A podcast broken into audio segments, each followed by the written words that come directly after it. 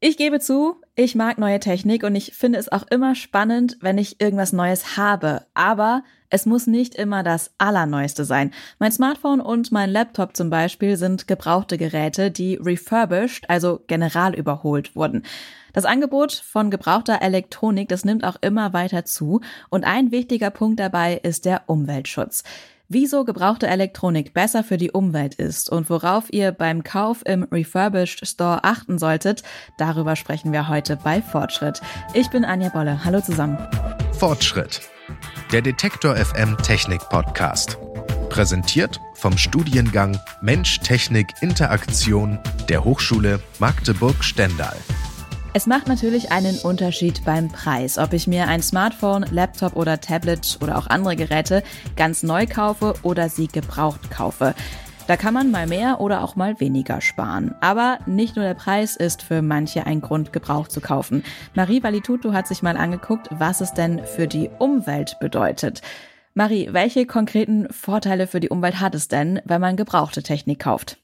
Also der große Vorteil ist, dass nichts mehr produziert werden muss. Darüber habe ich auch mit Philipp Held von der Verbraucherzentrale NRW gesprochen, der da im Bereich Ressourcenschutz arbeitet. Also das muss man natürlich bei den energieintensiven Geräten vielleicht nochmal einzeln durchrechnen, aber abgesehen von denen gilt für alle anderen Produkte, Gebrauchtkauf ist definitiv ökologischer und spart auch wirklich eine richtig große Menge CO2 ein. Ja, für die Umwelt ist es deshalb immer besser, auf ein gebrauchtes Gerät zu setzen. Die Technik braucht nämlich ganz viele sogenannte kritische Rohstoffe, wie zum Beispiel Kobalt oder Palladium. Von kritischen Rohstoffen hat man ja vielleicht auch schon mal gehört. Kannst du mal kurz einordnen, warum die so kritisch sind? Klar, also kritische Rohstoffe gibt es nur in kleinen Mengen auf der Welt. Sie sind also sehr selten. Die wachsen auch nicht nach. Also was weg ist, ist weg. Das Problem ist, wir brauchen eigentlich ganz viel davon, weil ohne die unsere Geräte nicht funktionieren, zumindest nach aktuellem Stand. Man sucht natürlich nach Alternativen, die umweltfreundlicher sind, aber aktuell sind wir halt darauf angewiesen. Das bringt uns auch zum nächsten Problem. Die Rohstoffe sind nicht nur selten, man kommt auch schwer an sie ran. Also der Abbau schadet massiv der Umwelt, es wird Regenwald abgeholzt, es verbraucht sehr viel Wasser und Strom und gleichzeitig ist es für die Arbeiterinnen, die damit in Kontakt kommen, auch nicht so ungefährlich. Und wenn ich dann eben ein gebrauchtes Gerät kaufe, dann ist das alles schon passiert und produziert und es muss ja nicht noch mehr abgebaut werden. Genau, das macht eine ganze Menge aus und macht auch einen deutlichen Unterschied bei der CO2-Bilanz. Das Umweltbundesamt hat berechnet, wenn wir also bewusster konsumieren und eben mehr Gebrauchtwaren kaufen, dann kann man pro Kopf und Jahr ungefähr zwei Tonnen CO2 einsparen. Und das ist bei einem Gesamt-Pro-Kopf-Ausstoß von ungefähr elf Tonnen CO2 schon ein Riesenbatzen. Aber was ist denn mit dem Argument, dass neue Geräte einen geringeren Stromverbrauch haben? Spricht das nicht eher dafür, immer das neueste Modell zu kaufen? Wenn in der WG jetzt seit 20 Jahren die gleiche Waschmaschine steht, dann kann es Sinn machen, das Ganze mal durchzurechnen. Aber wenn die Geräte nicht super alt sind, muss ein neues Gerät nicht unbedingt den krassen Unterschied machen.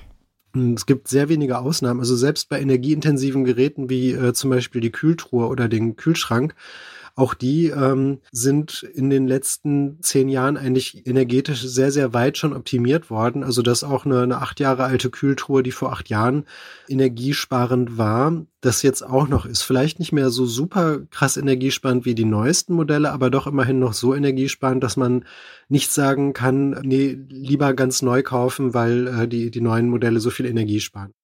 Ja, also die meisten Geräte sind so gut, dass es für die Umwelt besser ist, sie so lange wie möglich zu nutzen. Bei Geräten wie einem Kühlschrank, da lohnt es sich dann ja meistens auch, die zu reparieren, wenn doch mal was kaputt ist. Das ist bei Smartphones und Tablets ja aber nicht unbedingt so, oder? Ich meine, da kann die Repar Reparatur dann ja schnell mal teurer sein als ein neues Gerät. Und selber machen muss man sich da ja schon auch zutrauen und ist auch nicht unbedingt so einfach, oder? Ja, also privat kann man eigentlich gar nichts mehr machen. Die Geräte sind ja auch verklebt. Also wie? Wie kommt man da dran? Bei den Reparaturen fehlt es auch einfach an Ersatzteilen. Akkus bekomme ich meistens noch, dann teilweise auch nicht mehr als Originalherstellerware, sondern von Konkurrenzherstellern, aber die Möglichkeit besteht. Es ist aber gerade bei, bei Mikroelektronik wirklich unheimlich schwer und da muss definitiv mehr getan werden. In der EU tut sich auch was. Die EU möchte sogenannte Ökodesigns festlegen. Die Idee ist, dass Geräte grundsätzlich reparierbar sein müssen, auch quasi für uns PrivatverbraucherInnen. Wie genau das aussieht, wird gerade noch diskutiert. Ich höre allerdings schon die Branchenverbände und großen Konzerne sich beschweren. Da kommt ja oft das Argument, das sei innovationsfeindlich. Aber die EU ist auch ein großer Markt. Also wenn es so kommt, können sie eigentlich auch nicht drauf verzichten. Also halten wir fest, für die Umwelt ist es definitiv besser, auch mal ein gebrauchtes Gerät zu kaufen. Und da gibt's ja dann auch ganz unterschiedliche Wege, wie man da drankommen kann. Nur ein Spot, dann geht es mit dem Podcast weiter. Ihr wollt ein Studium, mit dem ihr etwas bewegen könnt? An der Hochschule Magdeburg-Stendal könnt ihr Mensch, Technik, Interaktion studieren. Der Studiengang verbindet Psychologie, Sozial-, Natur- und Ingenieurwissenschaften miteinander. Auf diese Weise könnt ihr technischen Fortschritt studieren, von Robotik bis Unterstützung im Spitzensport. Studiere, was dich bewegt. Wenn ihr auf studierenimgrünen.de slash Kaffee den Code MTI22 eingebt, schickt euch die Hochschule Magdeburg-Stendal ein Päckchen Kaffee nach Hause, damit ihr bei einem Kaffee zu eurem Studium recherchieren könnt. Den Code und den Link findet ihr auch in den Show Notes. Wer ein gebrauchtes Smartphone kaufen will, der hat viele Möglichkeiten. Zum Beispiel gibt es Kleinanzeigen. Man kann Refurbish-Produkte direkt beim Hersteller kaufen oder auch bei Profi-Händlern, die Refurbish-Produkte anbieten. Aber machen das überhaupt viele? Nee, tatsächlich nicht. Ich war auch ein bisschen überrascht. Bei einer Umfrage von YouGov hatte nur ein kleiner Teil der Befragten bereits ein gebrauchtes Smartphone und die Hälfte der Menschen konnte sich überhaupt nicht vorstellen, gebrauchtes Gerät zu kaufen. Alle anderen sind sich da zwar noch unsicher oder haben gesagt, sie haben generell Interesse, aber haben es eben auch noch nicht gemacht. Wie oft kaufen wir denn, ich sag mal, durchschnittlich ein neues Smartphone oder Tablet? Also ein Smartphone wechseln wir meistens so nach 22 Monaten aus, also knapp nach zwei Jahren. Beim Tablet kommt noch mal ein Jahr drauf, da sind es drei Jahre. Also manche Menschen tauschen ihre Smartphones auch öfter aus, deswegen kann man auch Glück haben und kriegt eben auch aktuelle Modelle ziemlich gut gebraucht. Und wenn wir jetzt mal auf die refurbished Stores gucken, die nehmen dann alte Smartphones an und machen sie dann fertig für den Weiterverkauf. Oder was ist das Prinzip dahinter? Genau, also du hast es eigentlich schon ganz gut gesagt. Also die kaufen eben manchmal von Privatleuten Smartphones auf und testen dann ob bei der Software und Hardware alles stimmt. Manchmal ist das ein großer Shop, manchmal ist das aber auch eine Kooperation von kleineren Werkstätten.